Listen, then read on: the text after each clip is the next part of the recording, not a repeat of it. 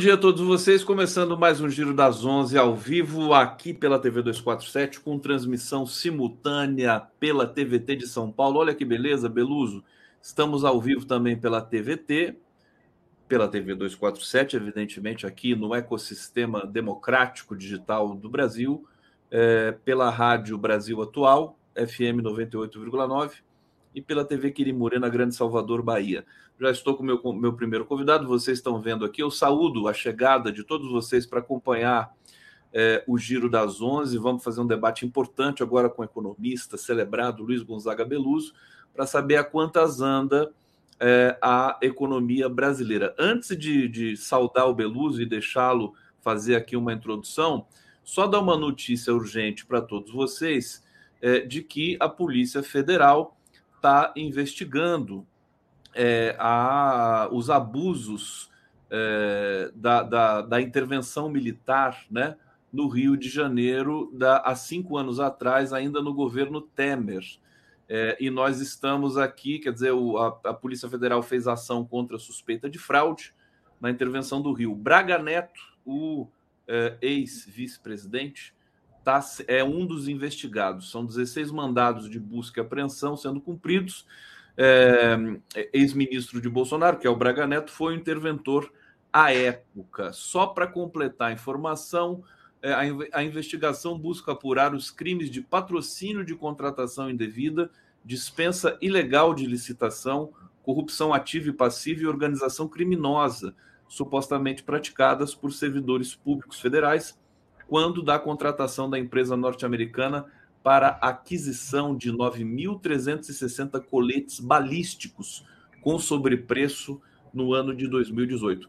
A Polícia Federal não está aliviando nada para esse passado obscuro é, da cena brasileira, meu querido Beluso. Tudo bom com o senhor? Como é que tá? Tudo bem, graças a Deus. E você? Tudo bem? Estamos indo, né? O Brasil está um pouquinho melhor, né? Está um pouquinho melhor. Até porque é, do ponto de vista, digamos, mais abrangente, nós estamos numa, num roteiro mais próximo do cami dos caminhos da civilização e da civilidade. Isso já é uma vantagem é, muito importante, né? que o país esteja caminhando nessa direção sem exatamente esses, essas trombadas é, é, primitivistas digamos assim, né? Então, nós estamos caminhando com dificuldade, porque a vida social e política e econômica não é fácil, não é uma coisa simples, que você resolve de uma maneira imediata. Isso tem trabalho, tem participação social, tem avanço, etc.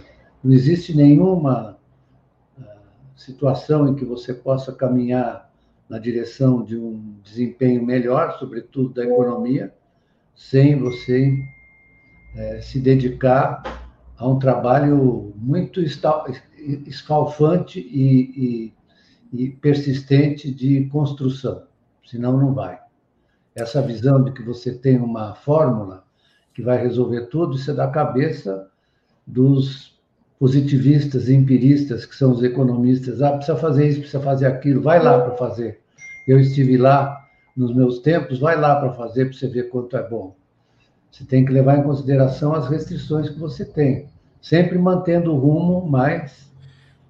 E, e tem que atualizar sempre é, a, a, própria, a própria concepção teórica da arte, da economia e da política, né, Beluso? Quer dizer, é, é, é muito dinâmico, né? É como escreveu um economista americano, que é bem razoável, chamado Alan Blinder. Ele escreveu e falou a arte da, da política econômica. Escreveu um livro que vale a pena ler, a arte da política econômica. Ele diz não é uma, uma, uma ciência no sentido digamos, é, mais comum e corrente da ciência. Aliás, eu fiquei impressionado com a Natália Pasternak, que escreveu um livro fazendo uma crítica à psicanálise, dizendo que não é uma ciência. Que judiação, hein?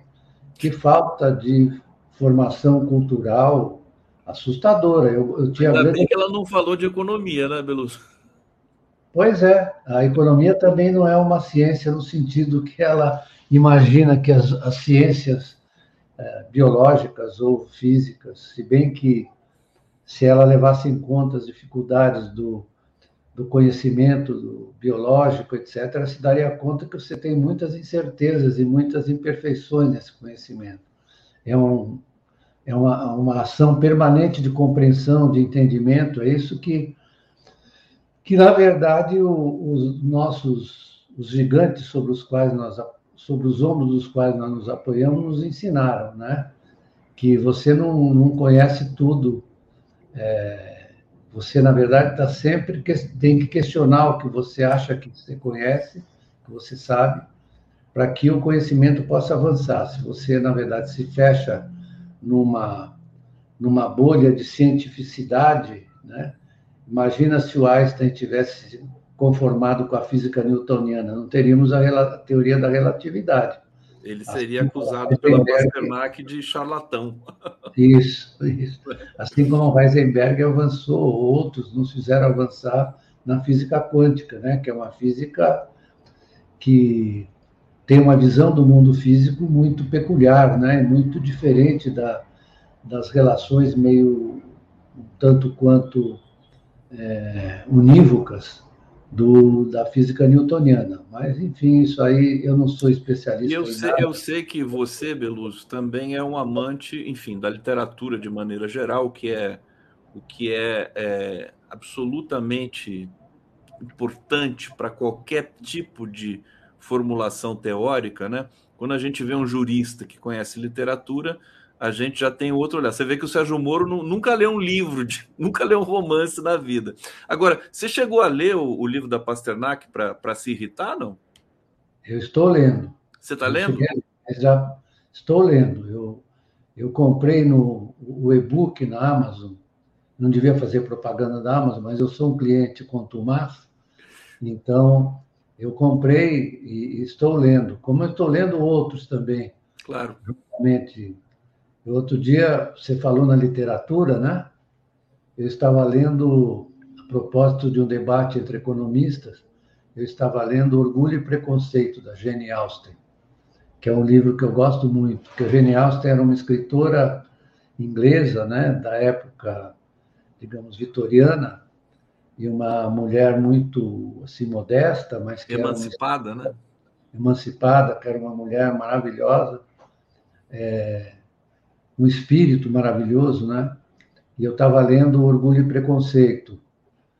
E tem um trecho do Orgulho e Preconceito que me é particularmente caro, em que ela fala de um senhor arrogante que entra num baile e só dança com duas moças, né? E continua transitando por todas as cadeiras, mas despreza todas as outras, né? É um exemplo assim tão claro de soberba, né? de falta de relação com o próximo. E ela é maravilhosa, genial. Assim como o nosso Machado de Assis, né? que eu tenho, pelo qual eu tenho grande, grande admiração, é um dos maiores, um dos maiores romancistas, cronistas e, e é, é, criadores de contos maravilhosos, como, por exemplo, o Medalhão, né? Medalhão. Você conhece a teoria do medalhão? Conheço o medalhão. A teoria do medalhão não me lembro. Qual que é a teoria do medalhão?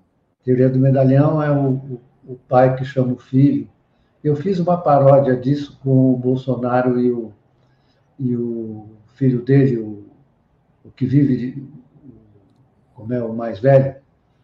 O mais velho é o Flávio Bolsonaro. Não, não, o segundo. O Carluxo. Carluxo, é.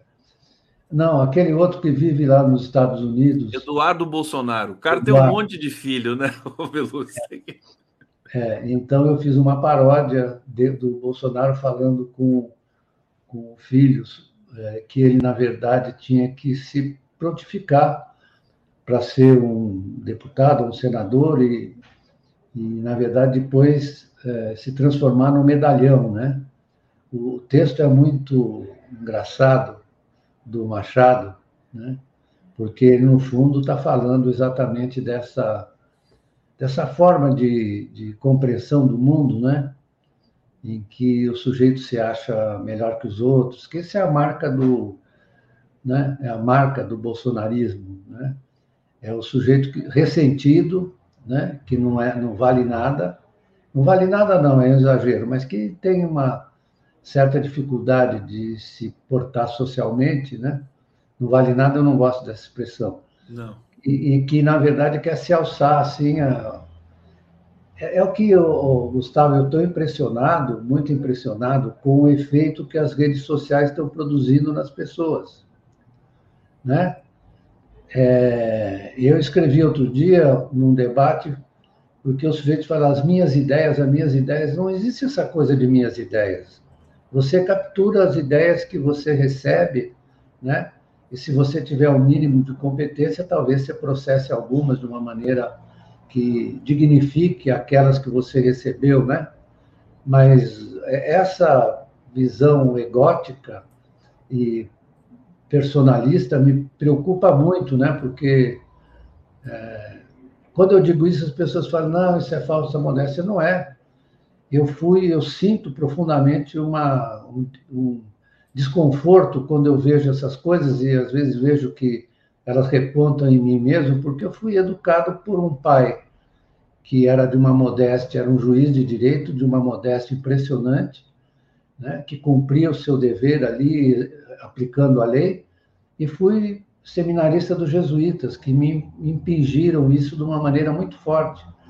Então, quando eu vejo essa explosão de egomania, de eu leio, olha aqui meu artigo, não saiu não sei aonde, olha aqui, eu fico impressionado, viu? É, foi, deu, deu um estrondo, né? A gente ainda está digerindo, né? Esse processo, é, somado ainda ao, ao que aconteceu na pandemia, que mudou também a dinâmica né, é, é, subjetiva do, do, mundo todo, né, das pessoas que estão conectadas e tal, é, a gente vai, vai ter de ter maturidade, inteligência e paciência para digerir esse universo digital. Ô Beluso, eu quero aproveitar muito, muito, muito sua presença aqui hoje para a gente falar de economia, é, mas, antes de falar, inclusive, você, você é um interessado por essas questões também que são de ordem filosófica, é tão bom te ouvir sobre isso. Eu queria te ouvir um pouquinho sobre a cena é, atual uh, do, do, do, governo brasileiro, no sentido de que nós temos várias frentes, né? É, é, nesse momento progredindo, várias frentes. A, a investigação com relação aos, aos crimes da quadrilha Bolsonaro, delação do Mauro Cid, por exemplo. Nós temos no Congresso uma relação ali entre é, o governo e, e, o parlamento para aprovação de matérias, é, e nós temos uma relação com a nossa mídia que vai tratando desses temas de maneira um pouco seletiva. É, mas eu creio que o Brasil está avançando a despeito de interesses ainda contrários que nós temos na sociedade. Faz um balanço. O que, que você está achando da, da, da, por exemplo, da performance da Polícia Federal, do Ministério da Justiça, é, de todas essas desses desafios que a gente tem um desafio de apurar o que foi feito de o que os crimes que foram praticados recentemente no Brasil, no governo brasileiro, e por outro lado é, acenar para um, um, novo um novo mundo, quer dizer, meio ambiente, etc. Quer dizer, são temas muito muito quentes né, é, para a gente lidar ao mesmo tempo. Como é, que você, como é que você faz? Como é que você elabora essa questão? Então, Conde, eu vejo essa mudança de tom e de perspectiva que nós estamos vivendo, né, como um retorno para a trilha da civilização. Que, o que estava acontecendo né, é, era um, um processo de desconstrução do, do, do, Estado moderno, do Estado moderno a partir da apropriação privada das suas funções. Né? Esse é que, para mim, era o ponto central. Né? Veja só o que é, na verdade, o símbolo, o que dá significado a isso é a questão das joias. Porque, na verdade, eles receberam as joias como se fossem coisas particulares, quando as joias foram entregues ao Estado brasileiro na figura do seu presidente. Isso pode pode parecer uma coisa pouco importante, mas não é, né? Porque se você é, tiver a oportunidade de ler o livro do italiano Enzo Trovato, ele, ele faz uma análise muito bem feita dessa questão do Estado moderno. Ele é uma, um, um cientista político e economista de esquerda, muito interessante, e ele tem um livro que é chamado Pós-Fascismo. Porque o fascismo não é uma não é uma um evento assim particular na história, o, evento, o fascismo é um processo se desdobra às vezes até mesmo nos interstícios da vida democrática, não é? é nós, o, o fascismo é uma uma forma de reação aos desequilíbrios e desencontros de uma sociedade que produz desigualdade, que produz é, concorrência e frustração, né? E se você for olhar os episódios do fascismo histórico, você vai ver que todos eles se apoiaram nessa nessas circunstâncias de frustração, é, não aceitação do seu próprio destino, você se junta para protestar de uma maneira que signifique você oprimir os outros. Não é? Eles falam tanto em liberdade, mas quando eles falam em liberdade, eles estão falando da opressão ao outro, eliminação do outro, não é? a não aceitação da diversidade das pessoas. Eles querem se juntar numa, numa malta, num grupo que, na verdade, possa impor.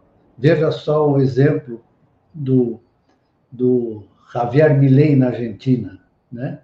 Ele se diz um anarcocapitalista, mas ele é um fascista. Certo? Ele é um fascista, porque ele não aceita a diversidade. Eles não conseguem aceitar isso, é só você observar o, o que aconteceu na Alemanha e na, e na, Itália. na Itália é, quando isso ocorreu. A gente não pode confundir esse, esses episódios históricos tópicos com o fenômeno do fascismo como um fenômeno típico das sociedades capitalistas excessivamente liberais, tanto que ele se chama anarcocapitalista, né? porque você, na verdade, solta as forças é, é, que não são exatamente as forças é, de inclusão, de equilíbrio do mercado em cima da, da população. E aí você produz essa, essa rebelião, essa inconformidade.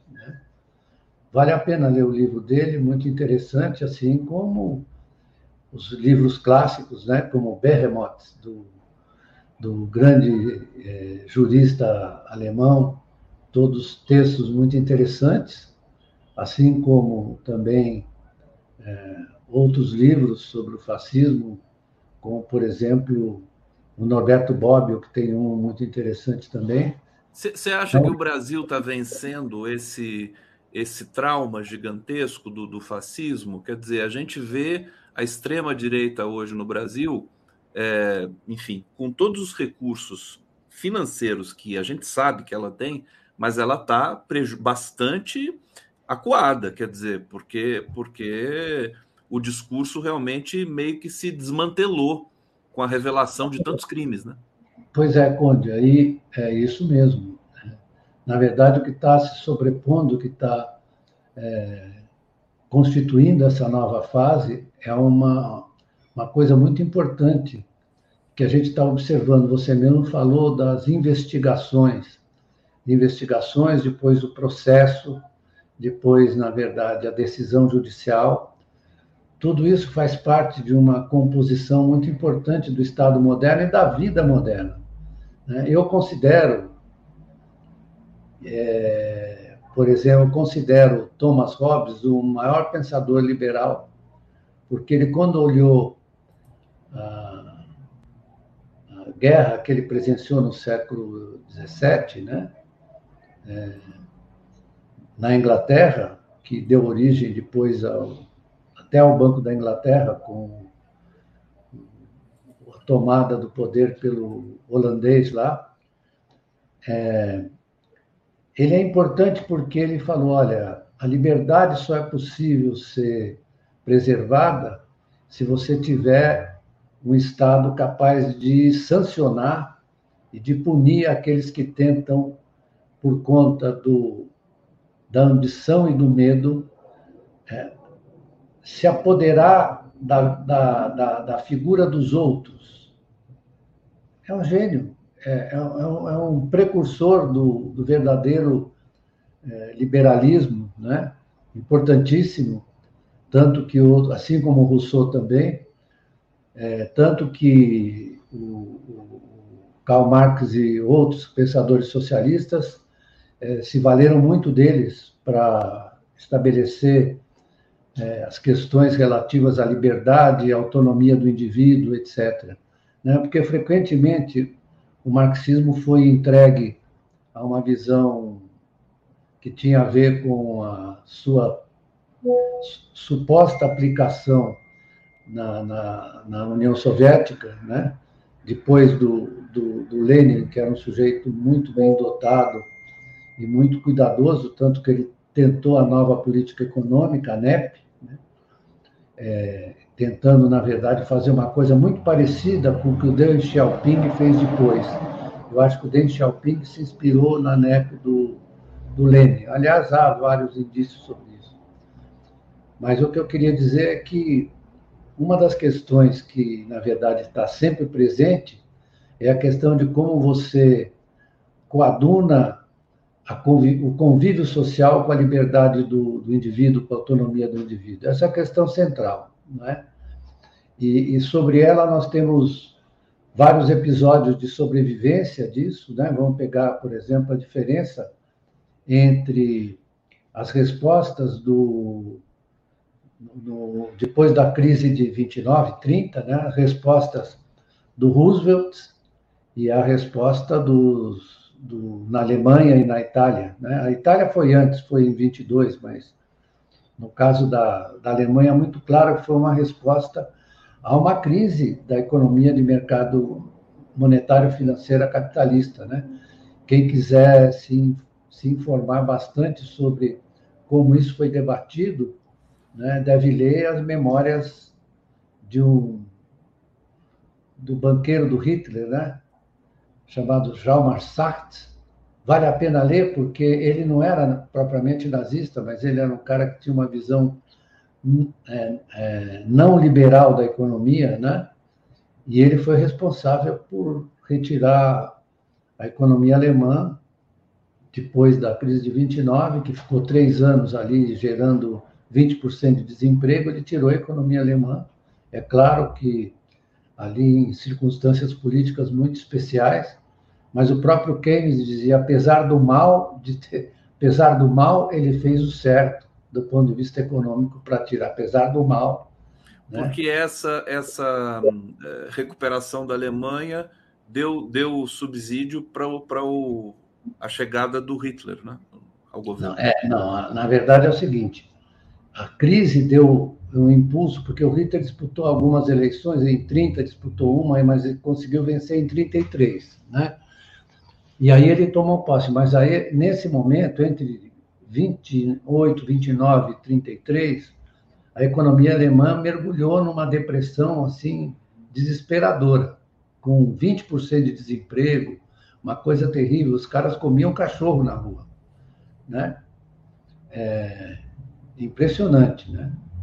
É, assim como eu estava conversando outro dia com, o Vinícius, que trabalha num restaurante aqui, um italiano muito inteligente, ele me contando que no pós-guerra, né, imediato pós-guerra, na Segunda Guerra, a escassez era tão grande que os italianos aprenderam a comer passarinho.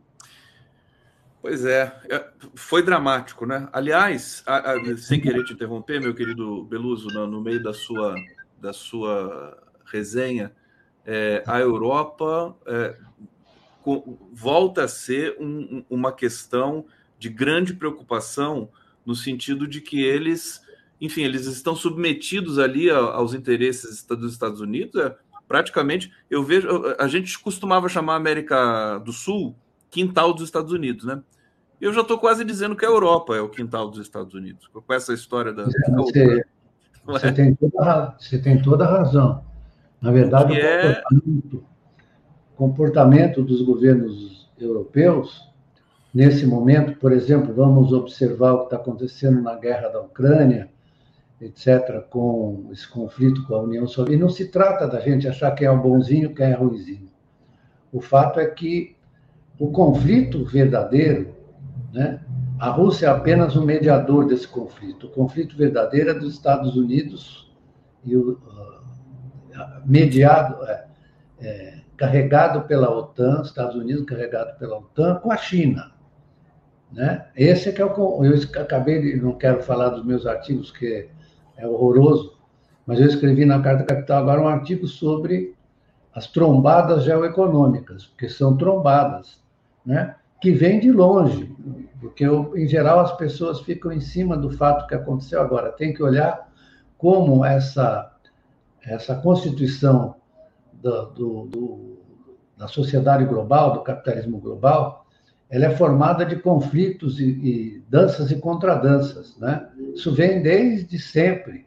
Né? Vem desde lá do mercantilismo, mas se você pegar o século, final do século XIX, quando os Estados Unidos e Alemanha começam a sobrepujar, eu sempre uso esse, a Inglaterra, né? ninguém pode explicar a Primeira Guerra Mundial sem esse conflito. A Primeira Guerra Mundial é fruto desse conflito. Né? E mais que isso, quem foi o instigador mais. Não foi o único, mas o instigador, a instigadora mais, mais é, assídua é, do conflito foi a Inglaterra, que estava perdendo a, proeminência. É, né? Então, isso se repete na Segunda Guerra também. E agora nós estamos assistindo de novo. É como diz o Mark Twain, a história não se repete, mas rima. Né? Que não se repete, mas rima. Então, você está observando a, a, Europa, realmente os próprios europeus, os mais eh, perceptivos, eles se dão conta de que nós, eles estão numa situação de subordinação. Né? Subordinação a quê? A, aos Estados Unidos, né? Cuja situação econômica não é de um país fraco, é de um país forte que entrou em declínio diante dos outros. Esse é que é o problema. Aliás, sempre é esse o problema. Se você tomar... Outro dia eu vi uma, uma pesquisa feita por uma instituição australiana, né? Das 47 é, inovações ou avanços tecnológicos e científicos é, apresentados no período dos últimos 10 anos, 34 são chineses. 34, olha só a proporção. Então, é, é preciso que a gente fique sempre atento para essas coisas. Beluso, e pensar, eu acho que em 96, 1996, o Brasil era maior que a China. E, e, e você, como professor da Unicamp, eu lembro, me lembro de você me falar que os chineses vinham no Brasil para aprender como fazer algumas coisas de ordem da, da, industrialização e tudo mais. Como foi rápido, né? A, a, a, Na verdade, é isso mesmo, Gustavo. Desculpe eu te interromper. Mas, na verdade, eles vieram aqui no início dos anos do, 80, né? Dos 80, né? Do início dos 80. E o Brasil era, de fato, nessa época, é, na passagem do, dos, do final dos 70 para os 80, o Brasil era o país mais industrializado entre os países do terceiro, chamado terceiro mundo, ou emergentes, chamam emergentes. Sul global, Brasil... só que não era sul global ainda. É, isso. O Brasil tinha uma participação da indústria, incluída a indústria extrativa, de 34% do PIB, excluindo a indústria extrativa de 28%, indústria de transformação. Né? E ao longo dos anos 80, a crise da dívida, é, e depois com. Eu estou notando que alguns economistas estão tentando refazer a história para dizer que não foi tão ruim assim dos anos 80 para frente. Né? Não é, você não tem que defender o que você fez, você tem que defender o que lhe parece o mais adequado, né? não vai ficando fazendo revisões idiotas como eles fazem, né? dos números, como se os números, como dizia o Heidegger, quem na verdade fica só fazendo conta não pensa, né? dizia o Heidegger. Mas o, o que é importante é se notar as transformações estruturais. Então, hoje a China tem uma participação é, na manufatura mundial de 34%. É disparadamente o, o, a maior participação, muito maior que a dos Estados Unidos, que deve estar em torno de 18%. Eu posso estar. Mas no caso do Brasil, nós, nós na verdade, não chegamos a 2% mais. A quanto? 2%. 2%. Não, a, é a industrialização do Brasil. Na manufatura global. E a participação da indústria de transformação no PIB no Brasil é de 10%, sendo generoso. Alguns calculam 9%. Então, diante dessa transformação estrutural, tem gente que fala assim, não, porque a indústria não é importante, porque não sei o quê, então vamos ficar com o agro. Isso não existe. Não é que você vai menosprezar o agro, é importante, desde que ele seja bem bem administrado, bem regulado.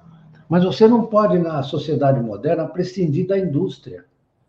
A indústria significa avanço tecnológico, significa, na verdade, transformação da vida social, etc, etc. A indústria não é um conjunto de fábricas. As pessoas acham que a indústria é um conjunto de fábricas. É também um conjunto de fábricas. Mas a indústria é uma forma de produzir, que nasce da Revolução Industrial. Né? Eu recomendo a leitura de um, de um livro de um italiano, eu gosto dos italianos, chamado Angelo Calemi, que se chama Da Revolução Industrial à Revolução Tecnológica. Angelo Calemi. Né? Não, infelizmente, a, Amazon não tem, mas eu capturei isso é, nos sites russos lá que oferecem possibilidade de você capturar. Eu tenho aqui o, o livro em que ele vai contando como, na verdade, foi se desdobrando essa revolução industrial, como ela foi se desdobrando, se diferenciando. Então, hoje, por exemplo, nós estamos numa operação industrial, eu e você.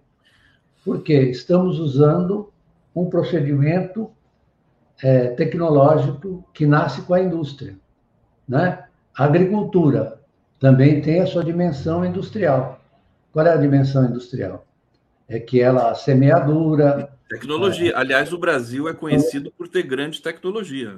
Grandes tecnologias. Assim como os transportes. Os transportes começaram logo, com o navio a vapor, com é, o, o, o, trem, né? Com a ferrovia. O Beluso, né? deixa, deixa eu. A gente está aqui, o tempo está voando. Deixa eu trazer você mais uma vez aqui. Eu queria falar um pouco de futebol. O Beluso já indicou o que uma, uma meia dúzia de livros para vocês aqui. Vocês pegaram, anotaram direitinho. Depois eu vou rever aqui, porque eu não, eu não consegui anotar, porque eu tenho que ficar muito atento ao que o Beluso está falando. Beluso, eu só, eu só vou no bate-papo aqui rapidinho, para a gente trazer alguns comentários da participação do nosso público. Hussein Brasil, ontem indaguei do Braga. Hoje o sumido apareceu. Braga Neto aí, que, tá, que teve o sigilo quebrado pela Polícia Federal é, sigilo telemático, salvo engano. Hussein Brasil, com Dino no Ministério da Justiça, instituições funcionam. Ciro Mantovani Neto, a exaltação do individual é a derrocada do social ou visão coletiva. Tá aí, Luz Tavares, oi Conde, o Lenny Streck falou desse livro numa entrevista com você e eu, apaixonada que sou pelo Machado de Assis. Ô, ô Beluso, você conhece o Lenny Streck pessoalmente? Conheço, sim. Claro, Conheço, vocês são amigos. Claro. Eu, eu, eu, quero trazer vocês dois juntos um dia. Ah, vamos, vamos combinar? Vamos juntos, vamos, vamos nessa. Porque, porque daí é uma, é uma overdose de cultura né, que a gente vai ter aqui, além das análises importantes no campo, é, enfim, do, da economia e do direito. Paulo Sérgio Oliveira, 247 fica ainda maior com a presença do grande Veluso. Loló Prussiano, Pasternak tem ligações com indústrias farmacêuticas, que decepção com essa personagem. Importante o Beluso saber disso, né? Quer dizer, tem uma, tem uma ligação ali, o Beluso já deve saber, né? Dessa autora. Não sei, não, não sei.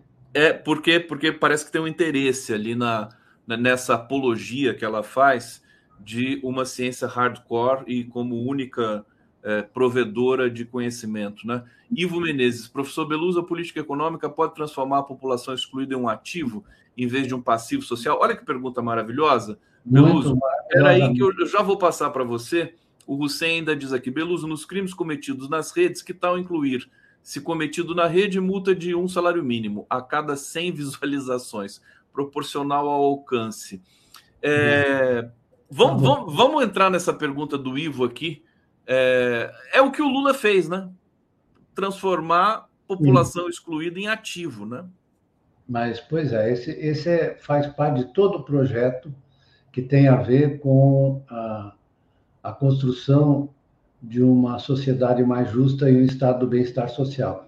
Nós já tivemos essa experiência, ou seja, a Europa já viveu essa experiência, os Estados Unidos, em menor medida, também no pós-guerra. Né?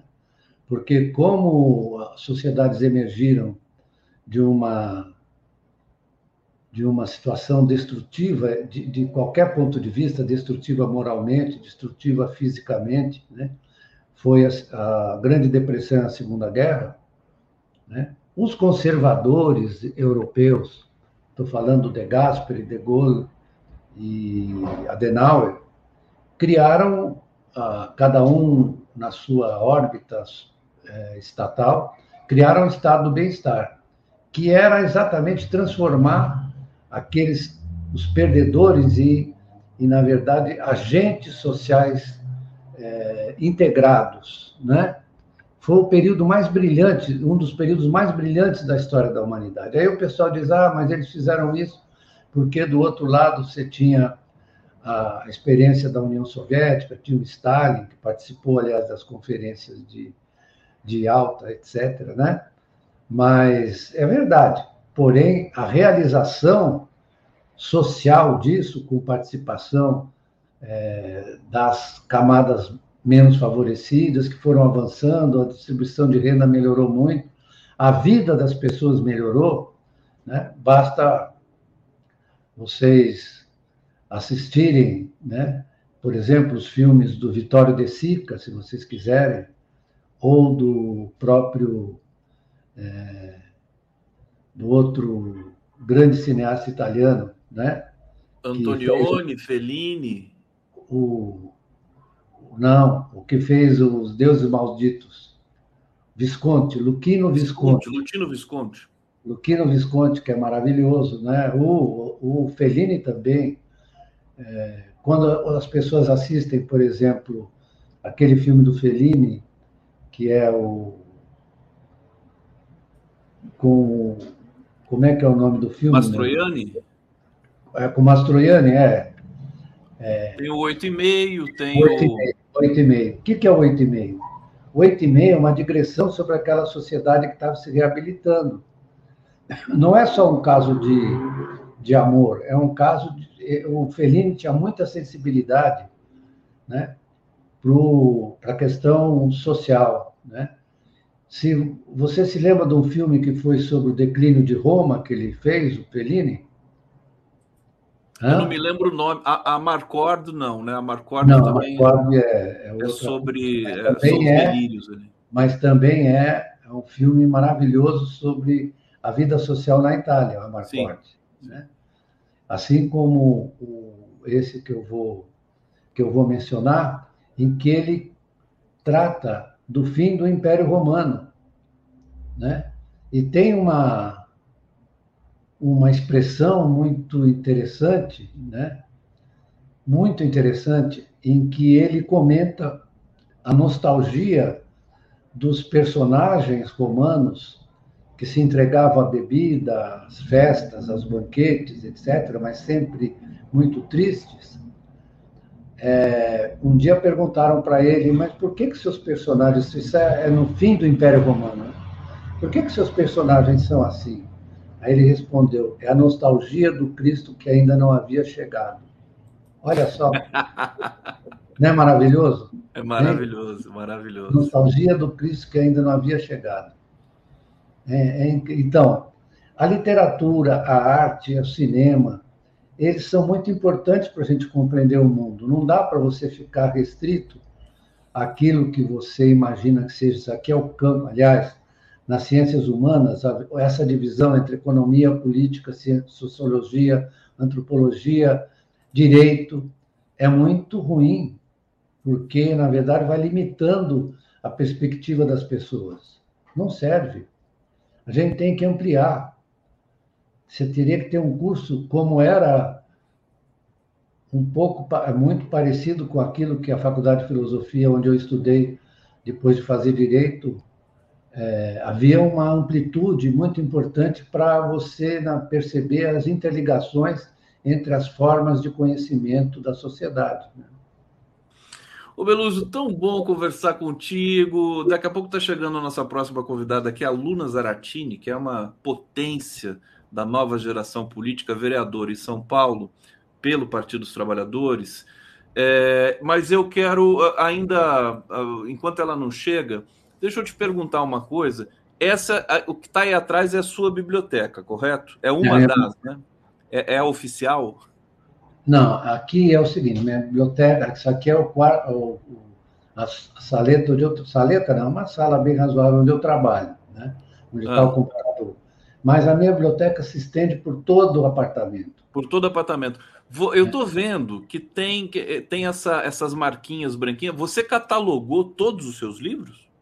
Cataloguei. Agora a minha amiga que vem aqui, a bibliotecária que, vem, que fez isso no passado, ela está catalogando os outros ainda que eu tenho, porque como meu filho foi para o apartamento dele, deixou o quarto dele aqui, eu botei os meus livros mais para lá. Gente, pra... olha só, olha só a organização desse homem, tudo catalogado bonitinho. Você empresta livro, Beluso? Às vezes empresto, mas com. Se, se sempre... a pessoa merecer, você empresta, né? Empresto. Eu empresto muito, mas é, sempre com o compromisso de devolver, né? Claro, claro. Eu quero, na verdade, quando eu sair dessa para melhor, deixar para a Universidade Estadual de Campinas, para a Unicamp, a minha biblioteca. Que é onde você, enfim, teve a sua a vida. Eu devo, eu devo muito, muitíssimo. Você deve muito à Unicamp. Que coisa bonita. Ô, Beluso, é, deixa eu te perguntar.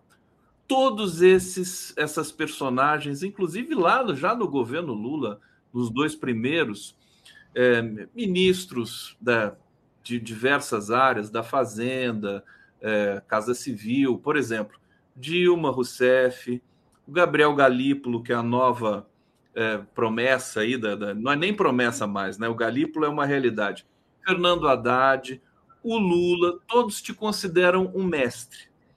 É, eu queria saber o seguinte: eles têm, você tem conversado com o pessoal do, do governo sobre as, as... Deixa, Deixa eu falar uma coisa. Eu não, eu, eu não gosto de ser encherido e não falo a não ser que eu seja indagado ou perguntado. Eu, eu imagino, estou vendo o Lula.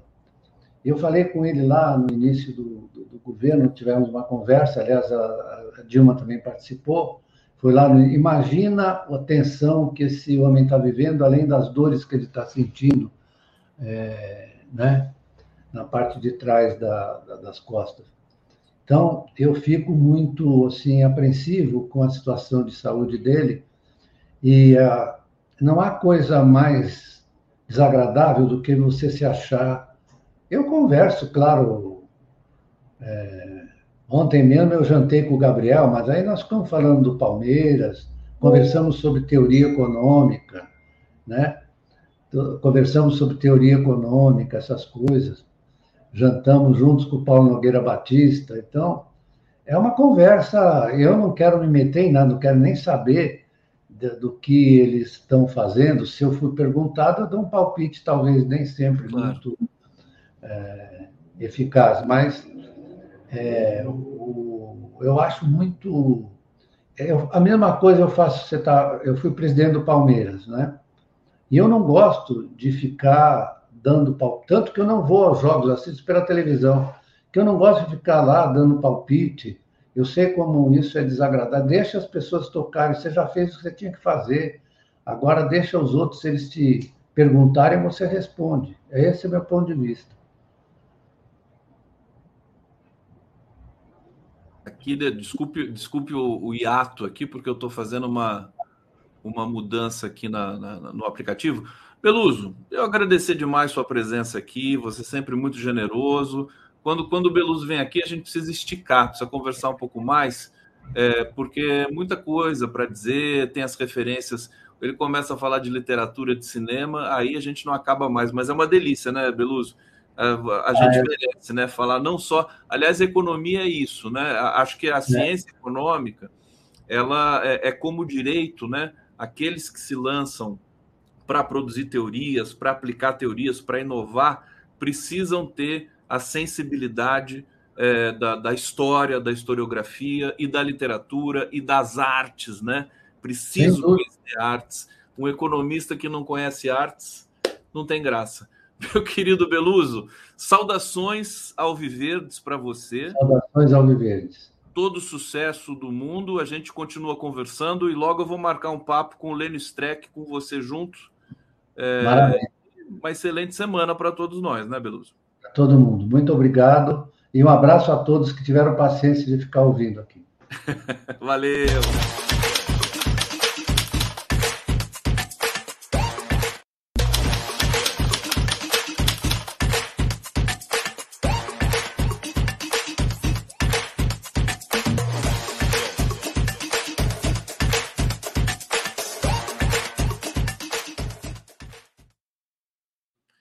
Beluso, grande mestre da, de todos nós, hein, Luna? Você conhece o Luiz Gonzaga Beluso, figura generosa, carinhosa, fantástico, um cara que conhece muito de economia e que, embora ele seja é, de uma geração que já, já tem muita estrada, se atualiza com tudo de novo que vai acontecendo, né?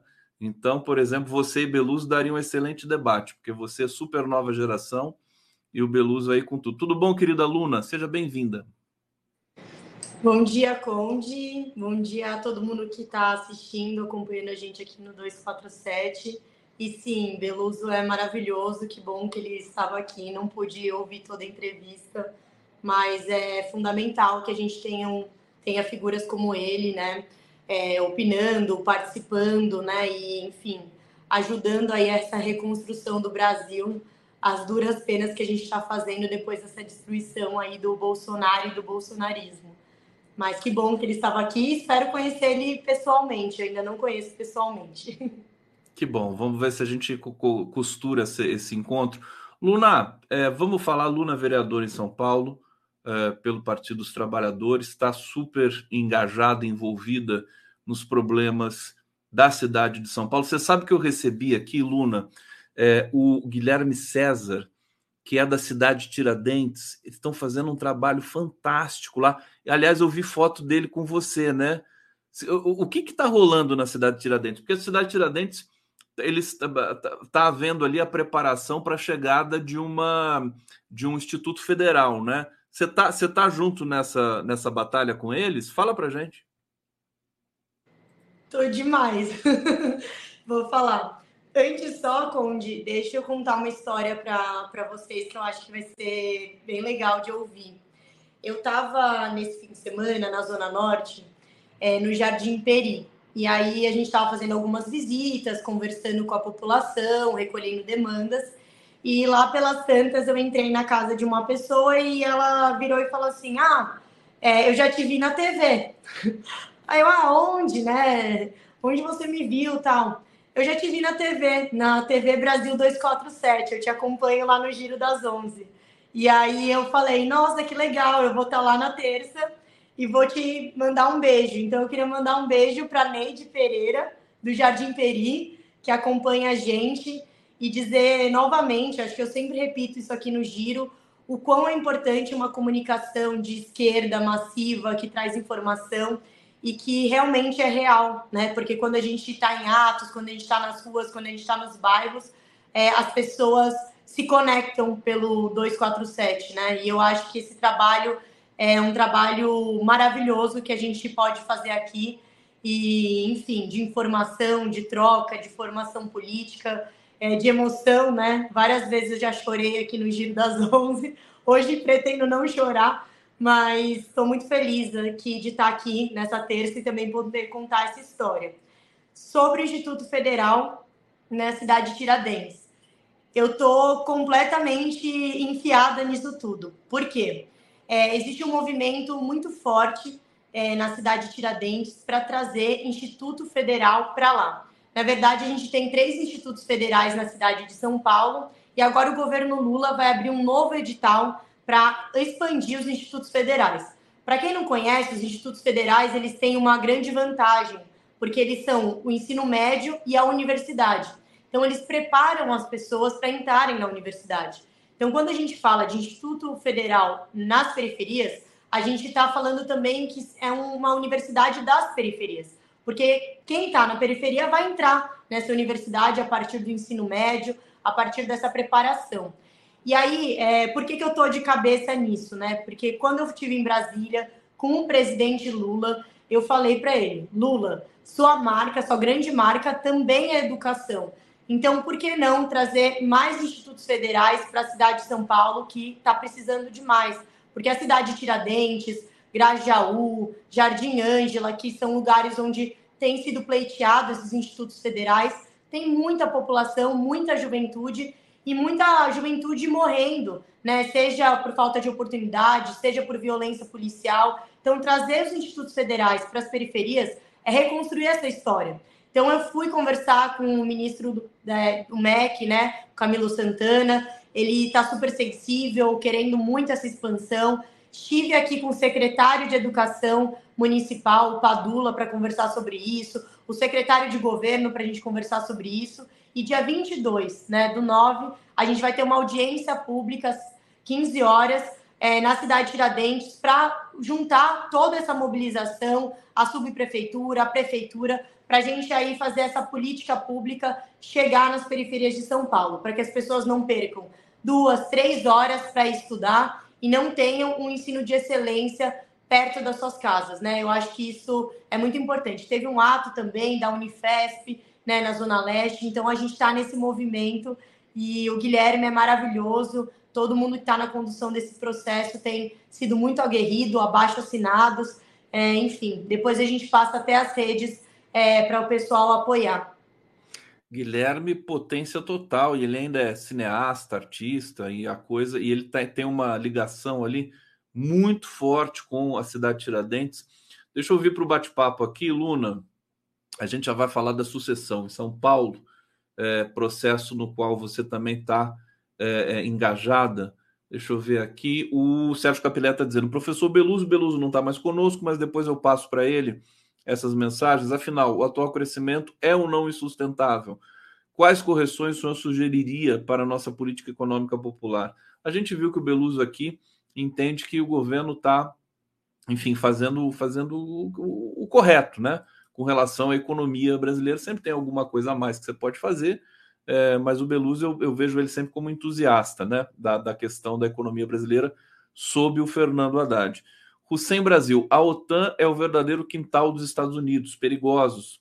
Edson Antunes, perda da hegemonia causa guerras. E o Sérgio Capilé, Conde, você vai censurar minha pergunta, professor? Ah, meu querido, que não é censurar sua pergunta, professor.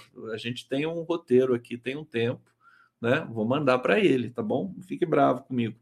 Ô, Luna, como é que tá como é que estão as discussões para a sucessão em São Paulo? Tem, tem um, um, dado que eu acho assim saboroso, que é o seguinte: o Nunes, o prefeito Nunes, ele não sabe se recebe o apoio do Bolsonaro ou não. Eu estou me divertindo com isso. Como é que está a situação do Nunes com relação a essas, essas é, tratativas né, pré-eleitorais? É, Conde, primeiro, se você puder colocar na tela, a gente tem um Instagram do IF Cidade Tiradentes, um arroba que é só arroba IF Cidade Tiradentes, para todo mundo acompanhar, se somar nessa luta. É muito importante o apoio, como puder, né, para a gente poder aí garantir que esse sonho vire realidade.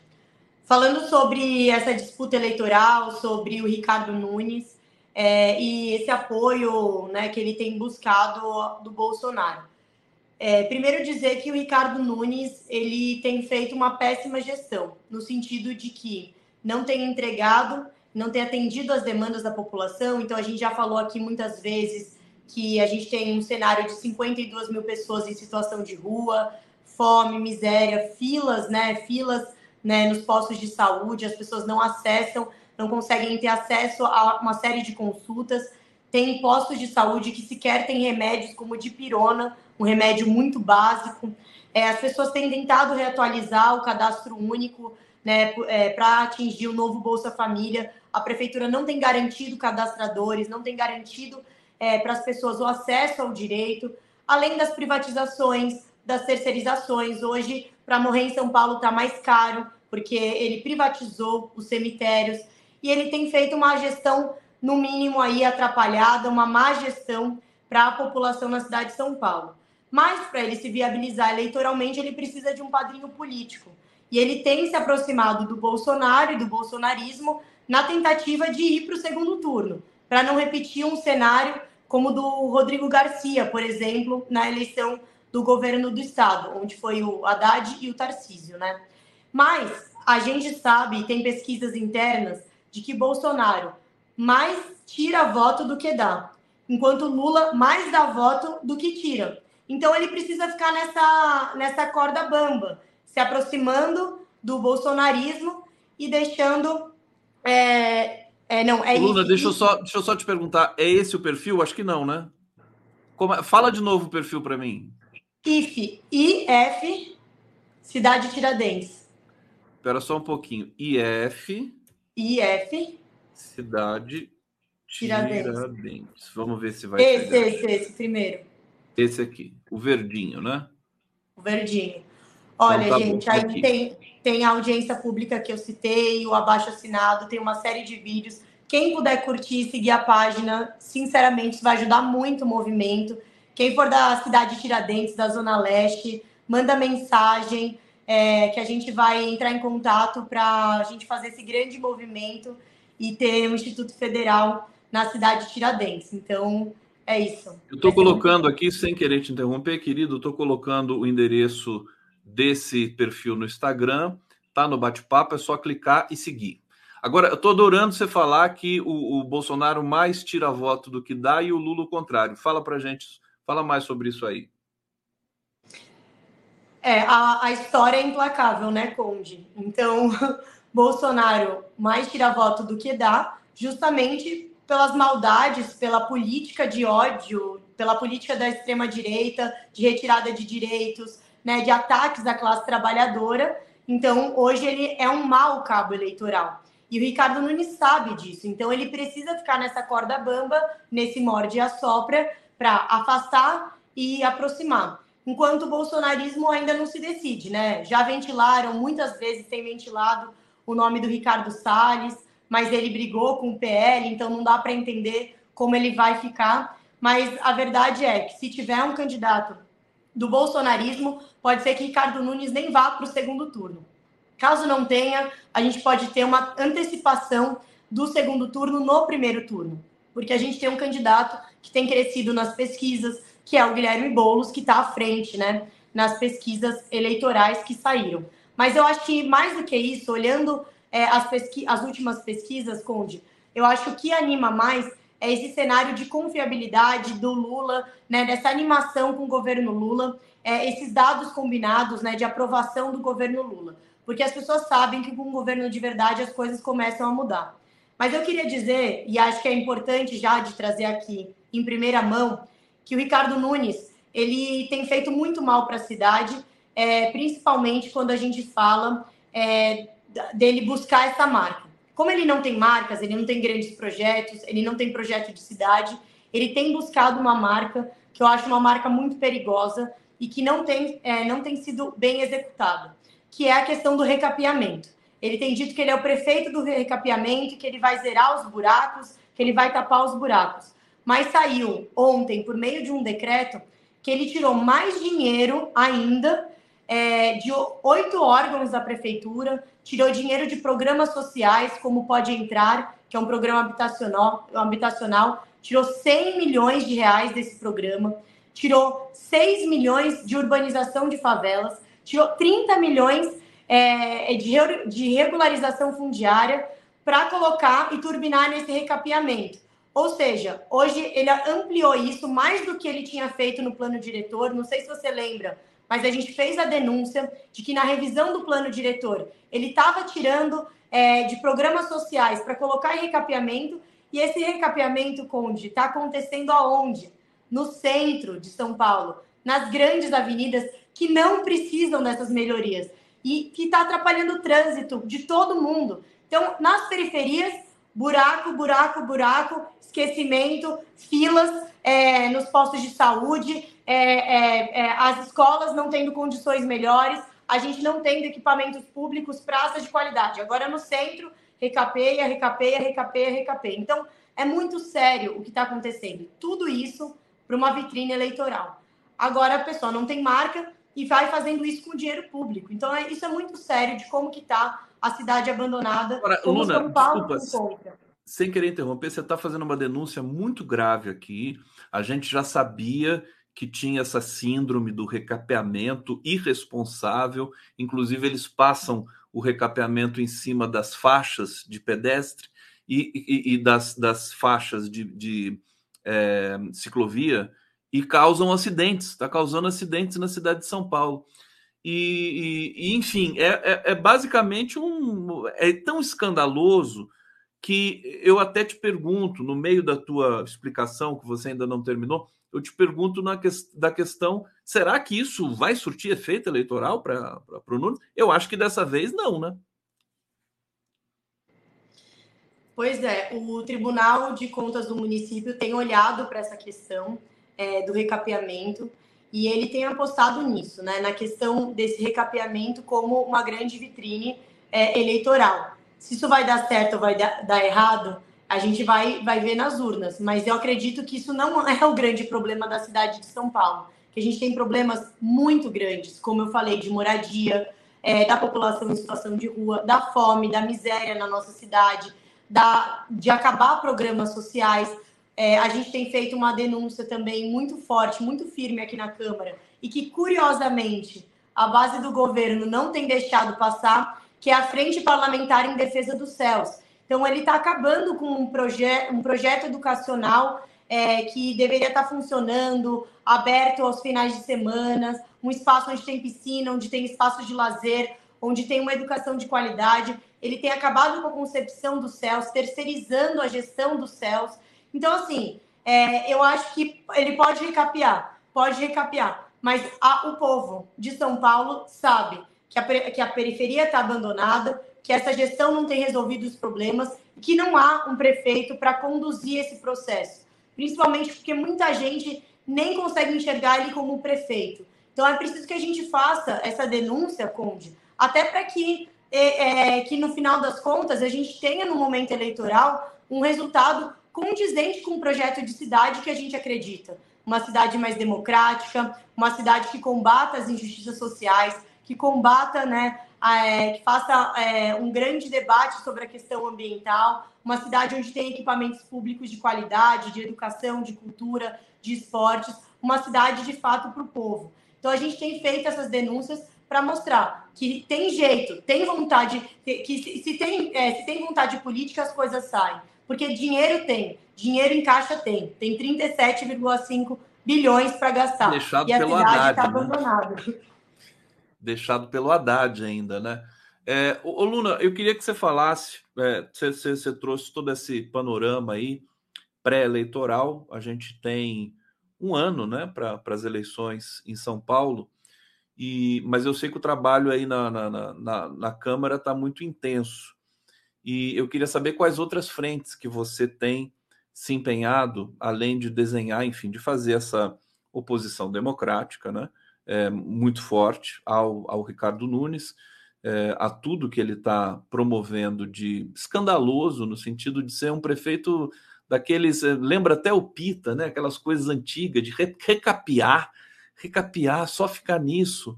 é uma coisa tão pobre, né? Tão, tão pobre o, o, debate, e ele perdido, né? Porque ele não sabe se, se vai aceitar o apoio do Bolsonaro ou não, e ainda tem ali uma, um, umas questões para serem resolvidas. Tem interesses do Tarciso, tem outros outros nomes do, do PL que possivelmente possam ser lançados ali pelo, pelo, pelo grupo, pela quadrilha bolsonarista. Agora, a, a despeito disso, quais são as outras frentes que você tem trabalhado na Câmara? Você pode destacar para a gente aqui. É, primeiro que é isso, ele pode querer se afastar, se aproximar. Ricardo Nunes é o candidato do Bolsonaro e do bolsonarismo. E se o Bolsonaro está do lado do Nunes, eu não estou do lado desse prefeito, né? Importante a gente fazer essa fala e fazer essa denúncia. É, mas, enfim, a gente tem feito uma série de denúncias em relação ao que tem acontecido é, na Prefeitura de São Paulo com o dinheiro público é, da nossa cidade. É, mas, ao mesmo tempo, a gente também tem apresentado uma série de projetos, né, de projetos de lei, uma série de ações né, nas comissões que eu faço parte, eu faço parte da Comissão de Educação, Cultura e Esportes, eu faço parte da Comissão de Direitos Humanos, é, como presidenta da Comissão de Direitos Humanos. A gente tem feito visitas em centros de acolhida para verificar como que está é, a situação disso tudo. A gente vai entregar um relatório. A gente tem feito o debate dos céus, como eu bem coloquei. A gente tem feito o, a, o enfrentamento aí para a garantia do Instituto Federal né, na cidade de Tiradentes, no Jardim Ângela, no Grajaú. Temos também é, atuado muito, né, dialogado muito com a população, domingo a domingo, é, dialogando, conversando, recolhendo demandas, entregue algumas melhorias nas periferias, que a gente sabe que faz muita diferença na vida das pessoas, ter relógio de água, ter lombada, é, ter praças arrumadas, isso faz muita diferença mas o que a gente tem feito, e eu acho que é o grande papel é, de um vereador né, né, no, no, espaço que eu estou ocupando, é essa mobilização política. Porque a gente tem algumas coisas que é preciso que a gente também é, faça de mobilização para que a gente não tenha mais retrocessos na cidade e no estado de São Paulo, como, por exemplo, a privatização da Sabesp, a privatização da CPTM. Então, a gente tem feito esse diálogo com a população, a gente tem feito é, uma série de panfletagens, de rodas de conversa, de atividades, porque o mandato ele é um instrumento de luta, um instrumento de transformação. Então, quando a gente chega aqui nesse espaço, na Câmara Municipal, e eu estou falando aqui de um gabinete, que é o gabinete que era do Suplicy, e que ele me convidou para ocupar esse espaço, o que a gente está dizendo é que ocupar esse espaço é também transformar esse espaço e mostrar que a política pode ser diferente que a política tem que fazer as pessoas brilharem o olho, que a política é esse instrumento de transformação social e que a gente precisa que a população esteja fazendo política conosco.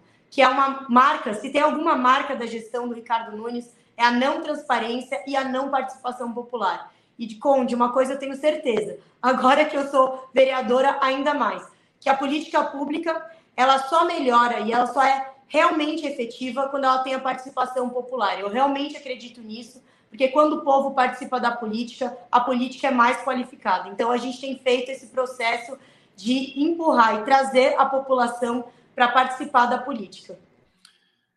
Acho que a Luna está dando também uma, uma dica, uma sugestão para a União, né? para o governo presidente Lula, né? Todo mundo falando assim, chama o povo para ajudar né, nas negociações aí com o Arthur Lira, nessas questões sensíveis. É óbvio, né? A gente precisa é, tá, o, a população precisa estar tá participando ativamente. É, não que a gente tenha preconize a democracia direta com referendos e, e, e plebiscitos, mas eles têm de cobrar, né? Acaba que só a imprensa fica ali fazendo aquele jogo das elites e aí a população que precisa das ações é, fortes de, de, no poder público acaba ficando prejudicada. É, deixa eu trazer mais comentários aqui. É, Hussein Brasil Lula, Luna e o Nunes queimando verbas com asfalto. É, Rinalda Tenório, socorro, gestão Ricardo Nunes, o transporte da Zona Leste está prejudicando os trabalhadores para o centro da cidade. Hussein, mais uma vez, desses bolos é o que conhece a periferia, né, Luna? Claro, o bolo está vindo aí. É, Hussein Brasil, a Zona Leste de São Paulo é um país, Luna. É, ele diz ainda: Luna, eu sei como o Salles vai ficar. Ficará preso.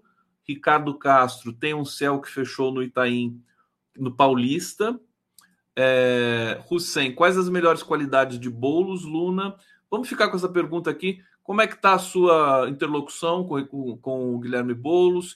É, e de fato, quer dizer, o Boulos ele tem uma presença né, em São Paulo que é uma coisa que acho que vai ser a campanha já vai ser uma coisa espetacular.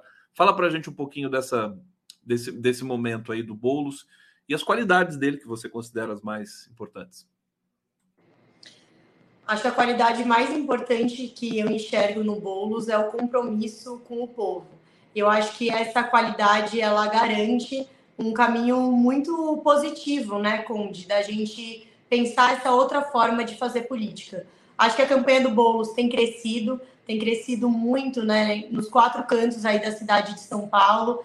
E agora a gente está caminhando, né, numa caravana em várias regiões da, da cidade, né, o PT, o PSOL tem ido dialogar com a população para a gente ouvir as demandas e também começar a elaborar um programa para apresentar para a cidade de São Paulo. Porque para a gente ser, de fato, né, uma oposição e a gente se colocar no momento eleitoral, a gente precisa denunciar o que está de grave, mas também apresentar as saídas é, para a população. E eu acho que o Boulos vai apresentar essas saídas de uma maneira muito propositiva, muito boa, e a gente está nesse processo de pré-campanha e de construção, né? Boulos é o pré-candidato é, aí da esquerda, do progressismo, e eu acho que essa campanha tem tudo para dar certo. Quando a gente tem, por um outro lado, uma má gestão, é, quando a gente tem aí a ausência é, do poder público resolvendo as demandas centrais da cidade de São Paulo, que está gritando, que não aguenta mais. A cidade está completamente abandonada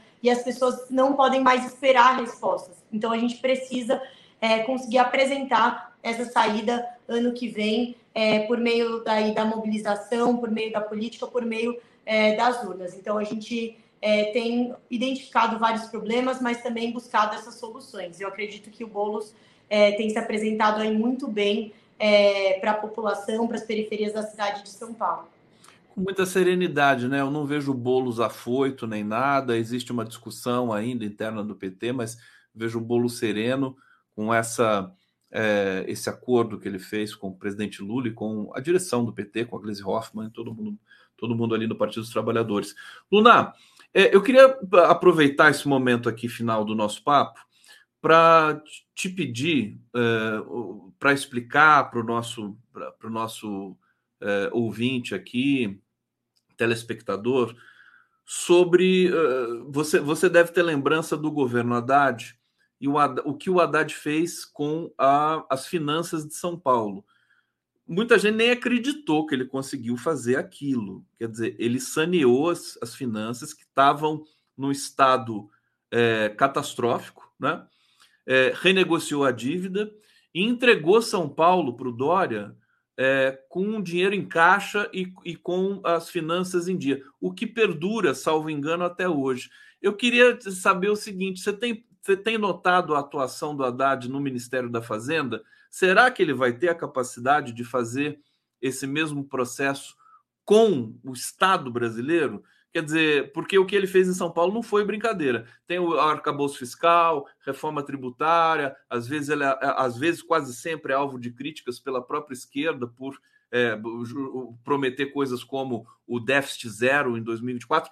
Como é que você vê a atuação do Haddad no, no governo federal? Bom, realmente o Haddad é, deixou um caixa gigantesco na cidade de São Paulo, até porque, se eu me recordo bem, ele conseguiu pegar diversas máfias né, aqui na cidade de São Paulo, e isso foi importante para recuperar esse dinheiro aos cofres públicos. Mas, com de capacidade, com certeza o ministro Haddad tem. A questão são condições para isso. Ele tinha condições aqui no município para fazer isso. Acho que hoje as condições são mais difíceis no governo federal por conta da destruição é, e da irresponsabilidade é, que o governo Bolsonaro teve né, na sua desgestão, desgestão. Né? Então, eu acho que capacidade o Haddad tem, mas que hoje a gente tem sérios problemas, né, como a fome no nosso país, e que isso a gente não tem, é, não pode ser um debate é, meramente técnico, né? Uma questão política da gente resolver os problemas reais do povo. Então, é, capacidade ele tem, mas a gente precisa verificar as condições disso tudo. Então, eu espero que é, o Ministério da Fazenda resolva essas questões. Eu tenho certeza que o Haddad tem muita sensibilidade, porque conhece esses problemas do povo e porque sabe é, que a gente ocupando esse espaço da presidência é para a gente fazer diferença e para a gente transformar o Brasil. E eu acho que esse processo de união e reconstrução ele perpassa por a gente garantir direitos, que é a forma da gente realmente garantir a democracia para todo mundo. Né? Hoje, a nossa democracia, como o próprio presidente Lula falou no seu discurso do 7 de setembro, a gente ainda não teve uma. A nossa independência ainda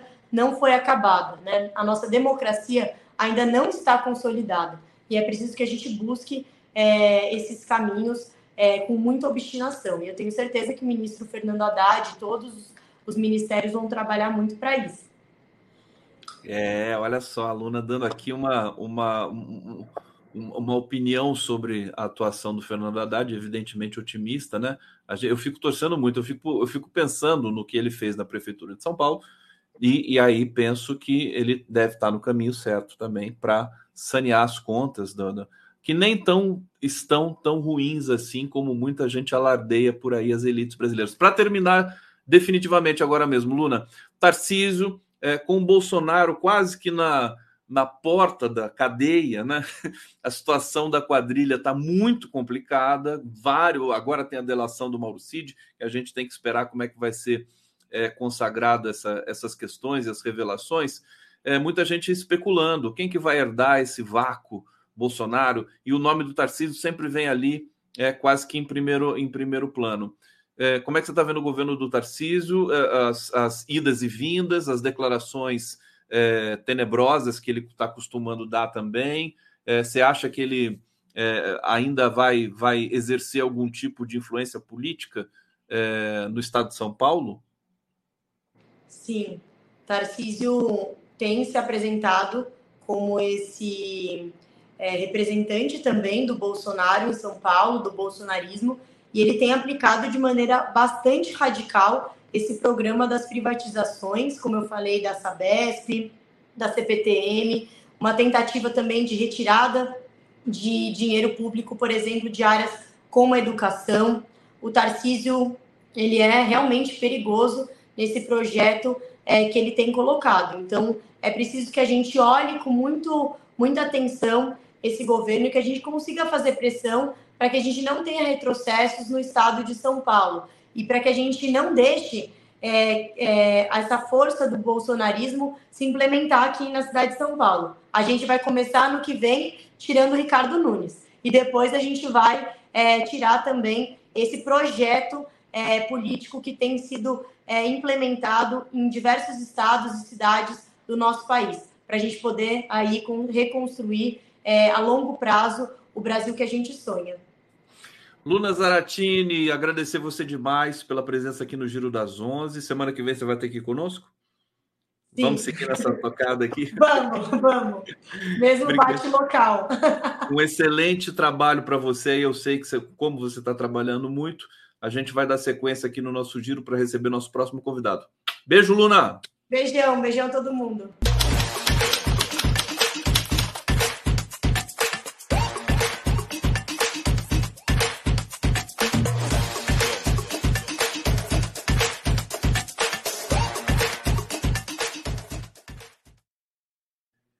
Finalmente ele veio, meu querido Ney Strozak. Difícil trazer esse homem aqui, viu? Trabalha, trabalha, tá ali com o lindo quadro da BJD, do, do, da entidade da qual meu querido Ney Strozak é integrante.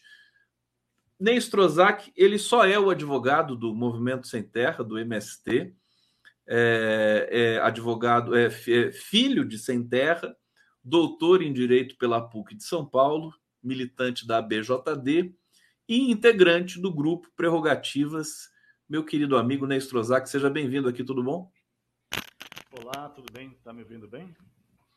Opa, tá, tá, o som tá muito baixo, Ney. Baixo? Pera aí que eu é. vou aumentar aqui. E agora? Melhorou? Você tá, você, você tá com. Fala, fala pertinho do microfone do, do fone. Olá, e agora melhorou? Agora melhorou, mas você tá num. Você tá num notebook? Não, eu tô num, num computador. Num, num computador? Desktop. É, Será que se você tirar o fone não melhora de uma vez? E agora? Melhorou? Melhora, melhora. Melhora? Melhora.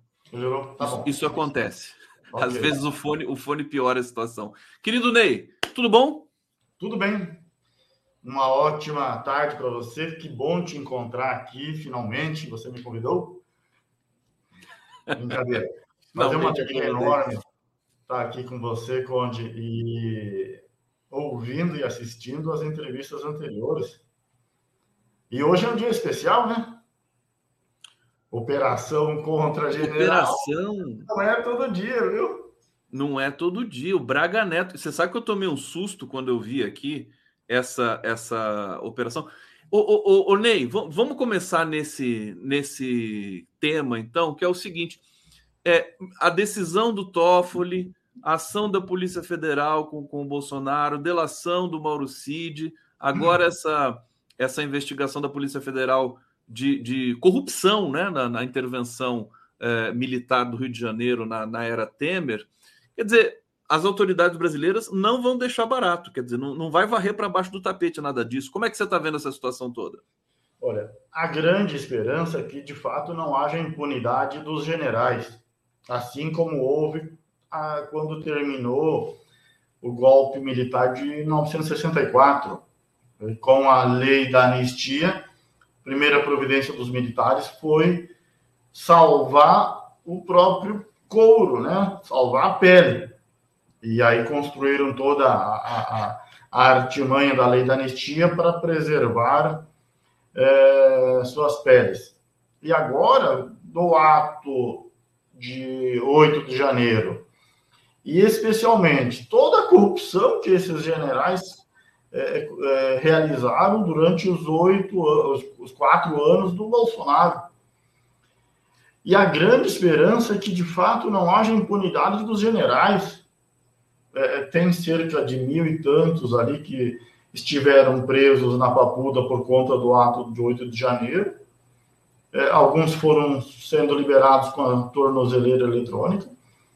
Mas, efetivamente, agora, com a, a delação premiada do CID, com as buscas e, a, e apreensão decretadas no dia de hoje contra o general Braga Neto, e o conjunto de informações que está sendo reunidos nos inquéritos no Supremo, a grande esperança do povo é que, de fato, não haja impunidade para os generais. E, e, na verdade, eles, né, durante os, os, quatro anos do mandato do Bolsonaro, a cada avanço que as organizações conseguiam no lado da democracia, um general vinha e fazia um Twitter. E o mundo jurídico se assustava. Ah, o general fez um tweet! Socorro! Agora, se o general fizer um tweet, ninguém vai nem dar bola. Agora, general de tweet e cocô de passarinho é, cocô de passarinho é mais eficiente. Mas, é, então, e essa operação de hoje, e a grande notícia, evidentemente, da, da finalmente o CID se convenceu que não, não pode, não deve pagar o preço sozinho. E a, de, e a decisão do Toffoli, que agora as organizações é, que representam procuradores estão tentando anular. Então, são grandes novidades da nossa República. A República é empolvorosa. A República resolveu entrar em estado de catarse contínua. Olha, vou aproveitar muito a presença do Ney Strozak aqui. Ô, Ney, vamos falar, vamos falar. Tem, tem umas questões técnicas da delação do CID que eu quero saber o que, que você pensa. É, é, também com relação, enfim, a toda essa essa cena, né, em que o, o, governo federal, enfim, indicações para o STF, para a PGR e tudo mais. Vamos pegar um pouco a sua visão de estudo. Agora, eu quero fazer uma pergunta muito especial para você nesse momento. Por que na China não tem MST? Ô, oh, pergunta boa para o João Pedro Stedley, viu? O, o Salles podia dormir sem essa, né? Você estava ali do lado, né? O Ney Strozak estava ao lado do, do João Pedro Stedley na, na CPI do MST. E, e, e, o assim, eu chamo eu chamo aquele momento, o, o Ney, de aula infinita. Foi tão bom ver o, o Stedley ali, sabe? É, ele, e ele foi tão respeitoso, mesmo com as perguntas mais idiotas e tudo mais que aconteceram, né? Agora, a resposta é tão contundente. Conta um pouquinho para gente. Eu vou colocar imagens aqui. O, o, que, o que faz a falta de conhecimento de, de pelo menos de, ou de geografia, ou de política, ou de geopolítica, ou conhecimento da história de outros países. Porque é, quem imagina um deputado federal, ex-ministro do meio ambiente, não se dar conta que na China teve uma revolução em 1949, uma revolução popular. E, e, evidentemente que nessas circunstâncias, a primeira providência é, no mínimo, fazer uma reforma agrária. Então, uma pergunta, mas espera aí, por que, tem um movimento parecido com, com, com o MST na China? É pergunta de gente ignorante. Ignorante no sentido, no sentido de, de falta de conhecimento. Porque se, se o Salles tivesse estudado um pouco e pesquisar a China antes de falar mal da China, ele saberia que lá tinha sido feita uma reforma agrária, lá tem um, um, um bilhão e 400 milhões de seres humanos, e não tem fome, assim como nós verificamos no Brasil. A China conseguiu resolver esse problema da extrema pobreza. E, e, e, portanto, as propriedades são pequenas propriedades, onde os camponeses, desde a Revolução de 49 e com a reforma agrária, têm a posse das suas terras. E ali produzem para sua subsistência. Mas você imagina o desafio de um país com 1 bilhão e 400 milhões de seres humanos alimentar toda essa gente. Não é à toa que na China tudo que diz respeito, que significa proteína, vira alimento. Escorpião, gafanhoto, é, isso tudo é certo. proteína. É. Tem que alimentar. Você sabe, você sabe, que aqui na minha terra, aqui no interior de São Paulo, Caçapava, se come inseto também, que é uma iguaria. Não é barato, é o içá. Você já comeu farofa de içá? É, não é a tanajura, não? É, não, tá, chamam de tanajura também. A gente chama de içá. Uma formiga desse tamanho. Sim. É uma formigona. É, não, é, farofa é uma iguaria. E é pura proteína. Sim.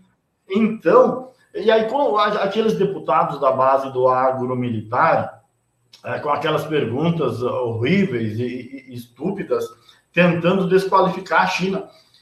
Bem disso, João Pedro. Peraí, imagina se os chineses descobrem que vocês estão falando mal. Eles estão comprando de vocês aqui no Não, Brasil. Eu, vi na hora que ele falou isso, né? Falou assim: eu quero ver se vocês dispensam a China como cliente, é? né? Se, se os agronegócios vai querer dispensar a China. Claro que não. É tão doido isso, não?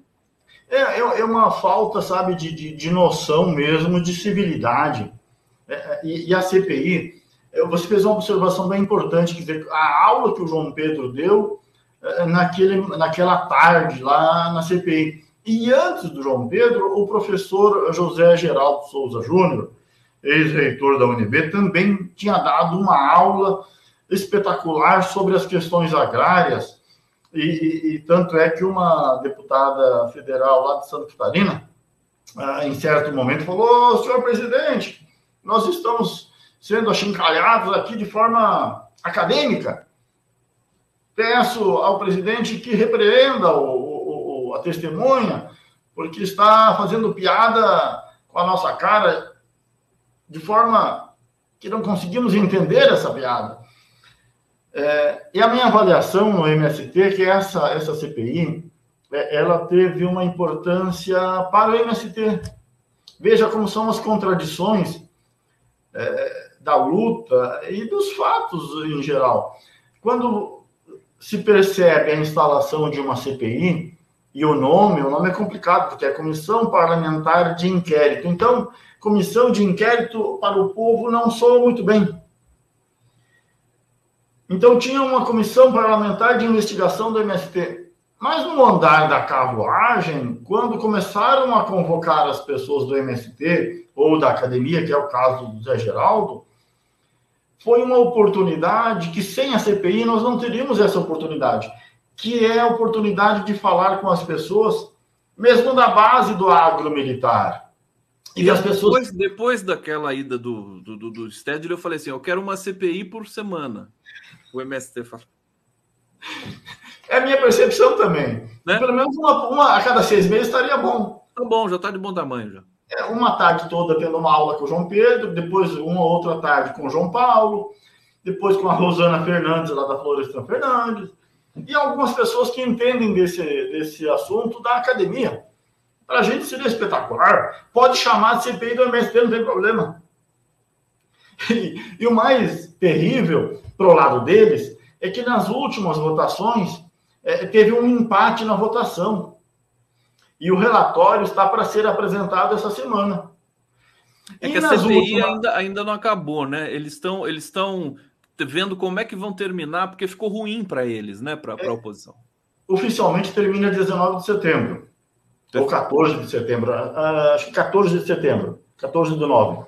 Esse é o dia limite para é, apresentar um relatório, e aí o relatório pode ser rejeitado ou aprovado, ou, se for rejeitado o, o relatório oficial, a bancada da democracia e da liberdade pode apresentar um relatório alternativo, um relatório é, apresentado naquele momento.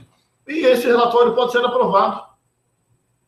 Então, nós estamos diante de uma situação bem peculiar, onde nas últimas votações teve um empate, 13 a 13.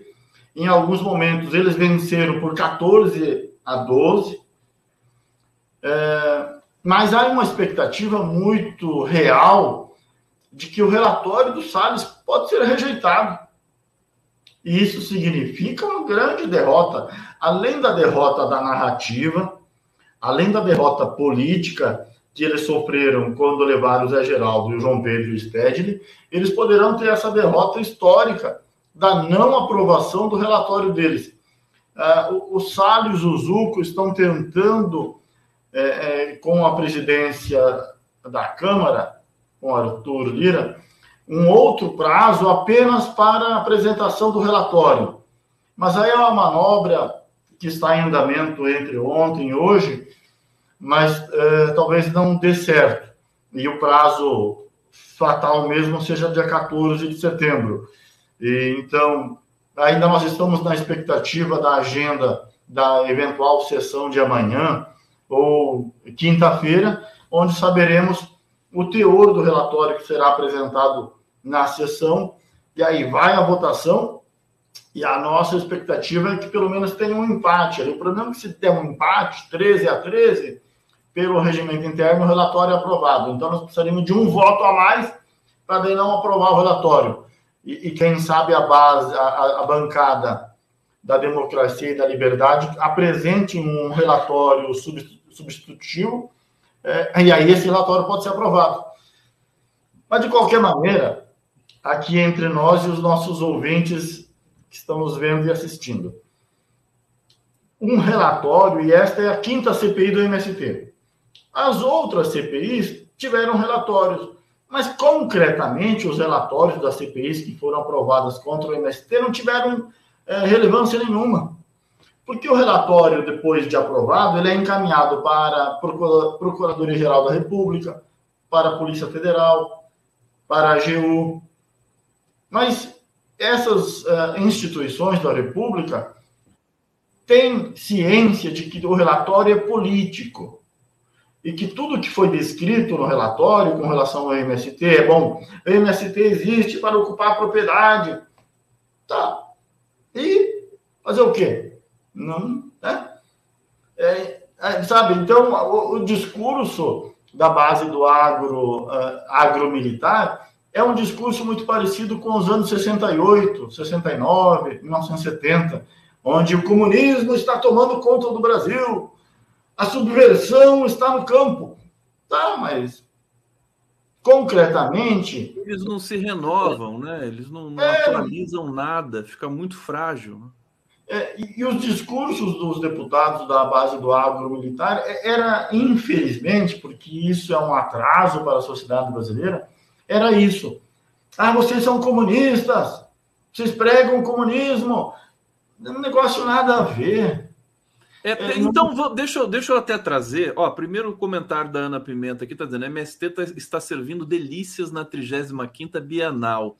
É, aliás, eu tenho visto é, vai abrir uma, um armazém do campo aqui em São José dos Campos, me informaram isso, é, no interior de São Paulo, né? É, abriu um em Campinas, o armazém do campo está crescendo. O MST, o, o, o, João Pedro disse assim: o MST não tem interesse, não é uma empresa, não é. Mas assim, as pessoas querem tantos produtos do MST que o MST está sendo obrigado a abrir lojas pelo Brasil, Strozak. Como é que é isso?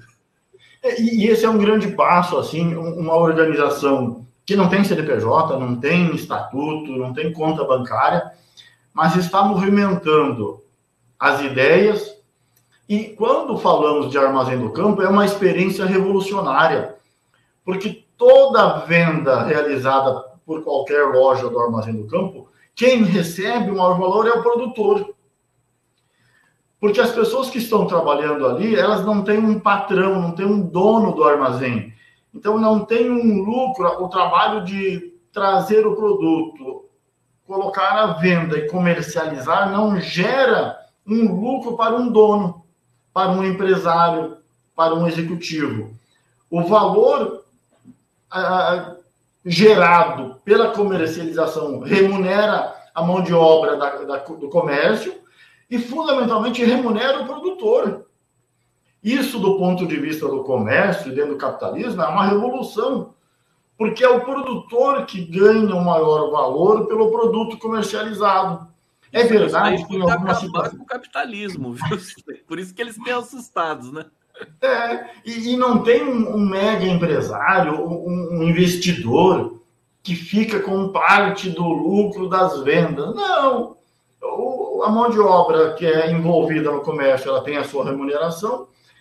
E o produtor, alguns produtos até de fato têm um valor uh, um pouquinho acima, se for procurar, mas o produto ofertado nas lojas do armazém do campo, ele é necessariamente fruto de uma relação estável e igualitária lá na, na, na, na ponte, lá na cooperativa. Na cooperativa não tem trabalho infantil, na cooperativa não tem trabalho de cabo, na cooperativa não tem trabalho mal remunerado. E tem um respeito às relações entre as pessoas e o meio ambiente, não há o uso do agrotóxico.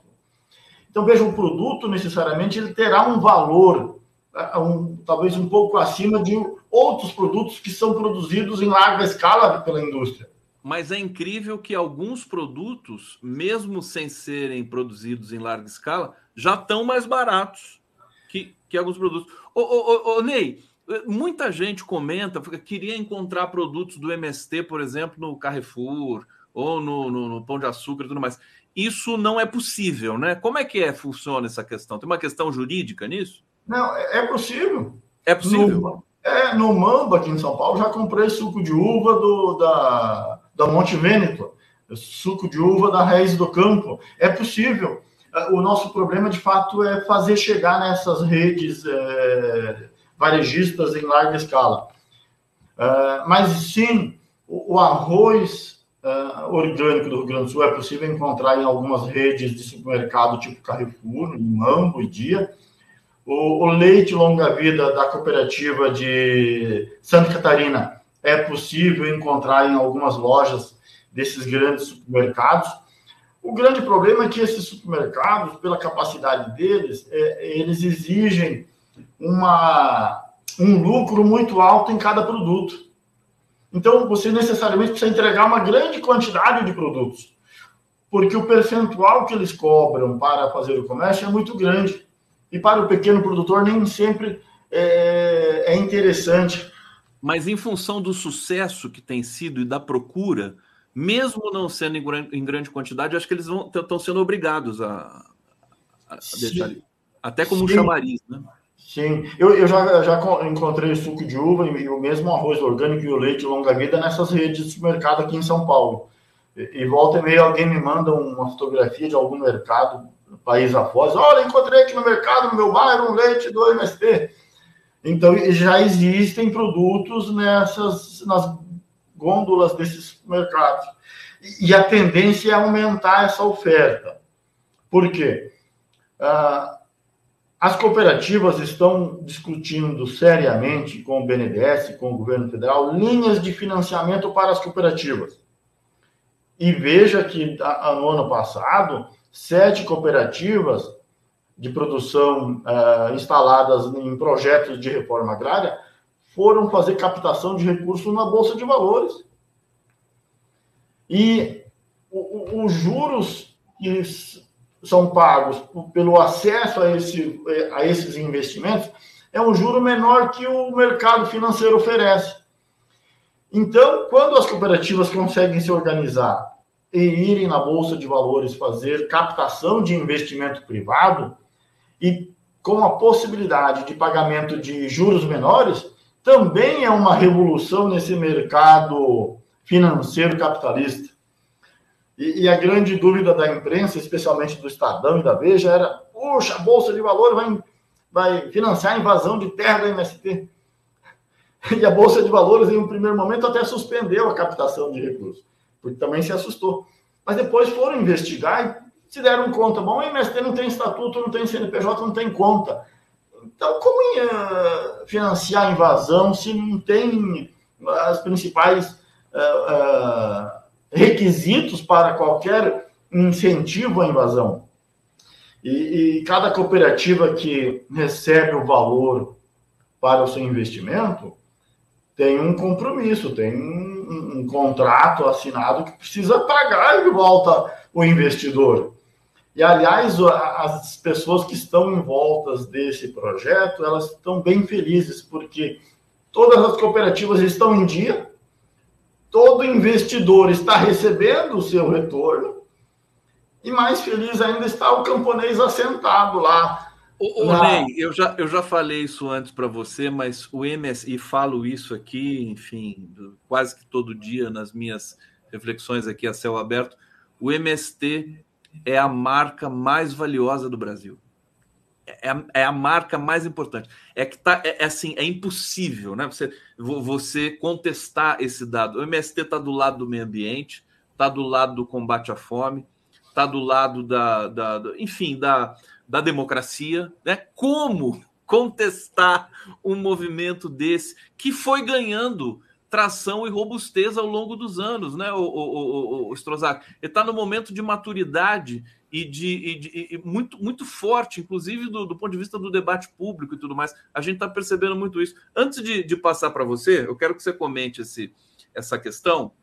Deixa eu ir aqui para o bate-papo e dizer para o público aqui para dar o like na nossa transmissão, para fazer aqui os superchats e os comentários e dizer para vocês tudo que vocês sempre quiseram perguntar sobre o MST e nunca tiveram coragem de perguntar. Aproveitem e perguntar agora para o nosso Ney Strozak, que está aqui.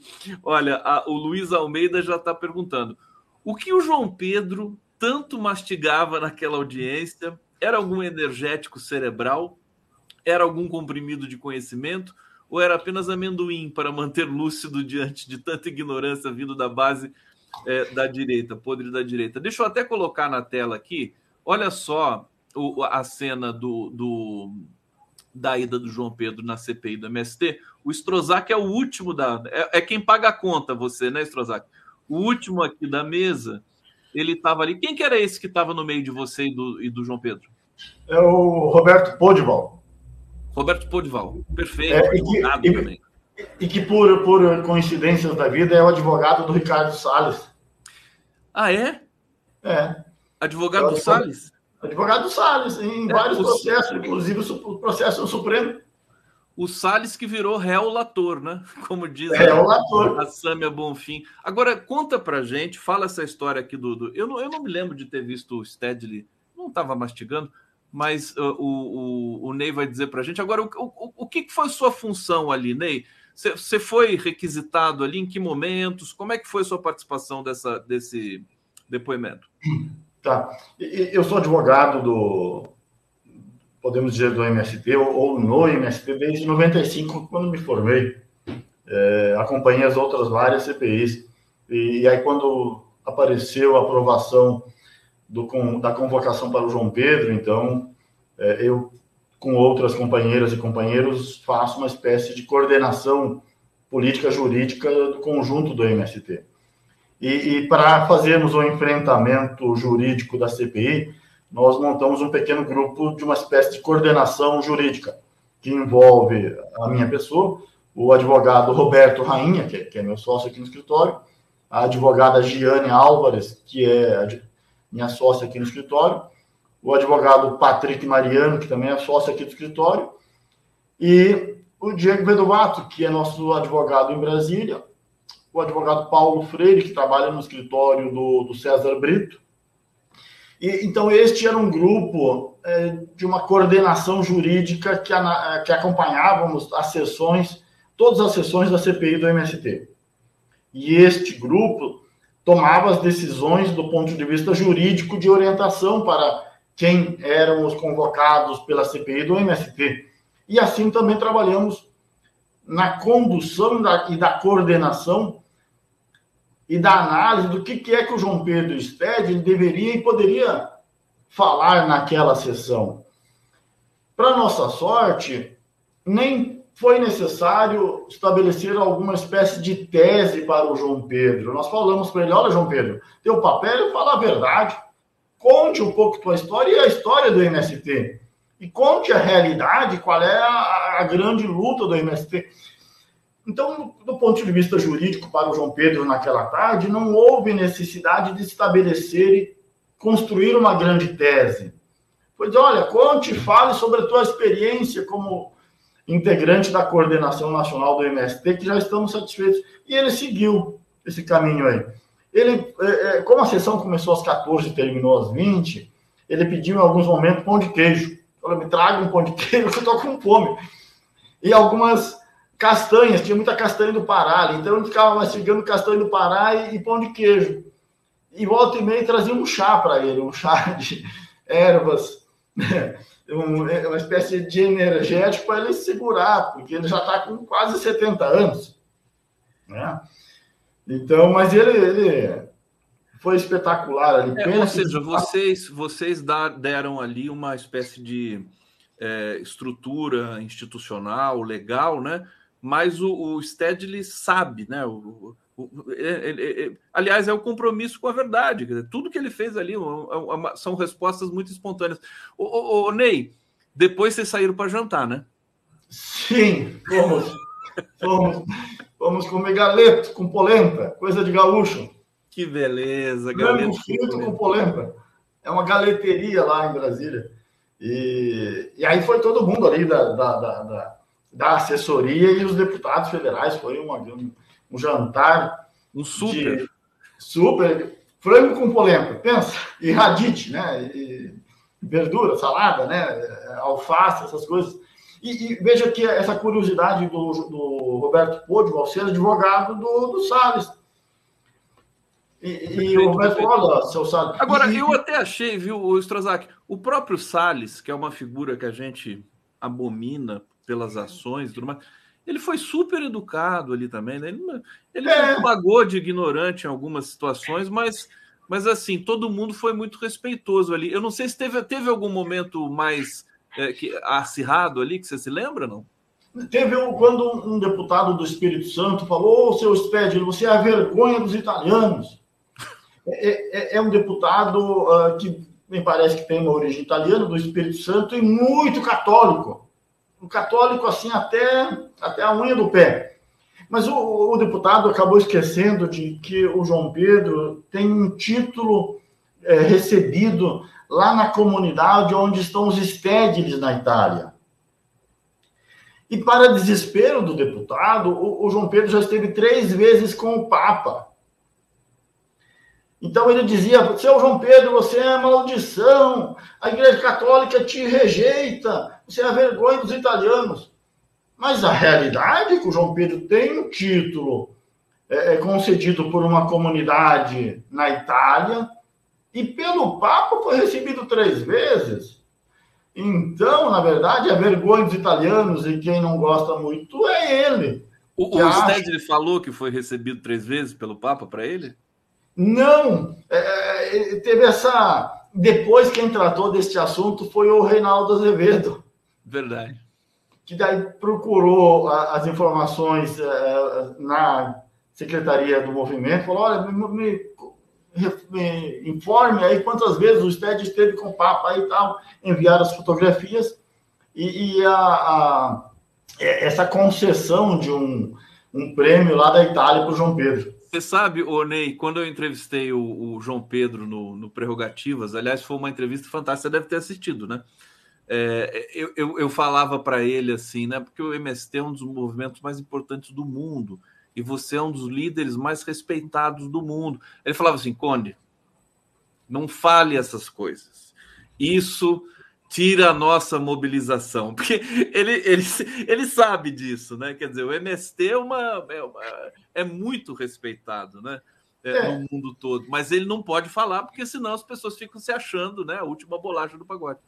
E essa mudança, este, inclusive os publicitários falam que o MST é um grande caso para estudo, porque até a pandemia o MST era uma espécie de ninguém ninguém gostava muito, porque o MST é muito ligado e agregado à ideia da, da, invasão, da ocupação de terra, da violência e tal.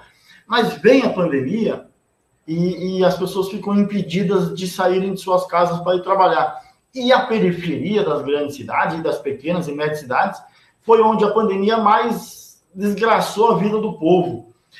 E os assentamentos e acampamentos se deram conta: bom, nós temos abóbora, feijão, arroz aqui, mandioca.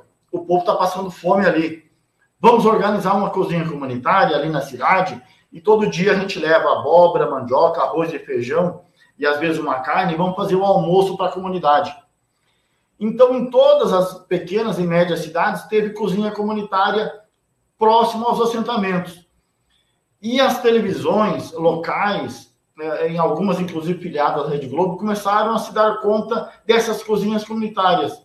Então, em Cascavel, no interior do Paraná, Londrina, interior do Paraná, Recife, Pernambuco, Belém, Porto Alegre, Curitiba, São Paulo, as redes de televisão e rádio começaram a dar essas notícias. Depois que a notícia saía no jornal local, o jornal estadual é, também divulgava essas matérias. De modo que em 12 meses, várias e várias experiências das cozinhas comunitárias foram levadas ao ar. E durante a pandemia ocorre essa mudança do, do, da percepção da sociedade com relação ao MST. Quando termina a pandemia, o MST é visto, bom, primeiro como grande produtor de arroz orgânico, porque o Lula na campanha disse isso em rede de, de, de televisão nacional.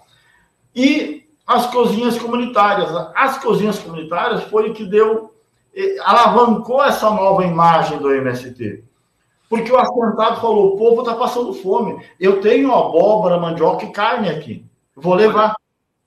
Desculpa, Ney, te interromper, mas assim, antes da pandemia, eu já, eu já senti o MST com, com a marca assim, muito, muito forte na, na cena. Sabe essa cena das marcas mais poderosas do Brasil? Aí aparece lá Omo, não sei o quê, Globo. Para mim, o MST está dentro disso, embora ele seja de outra, outra é, outro processo, né?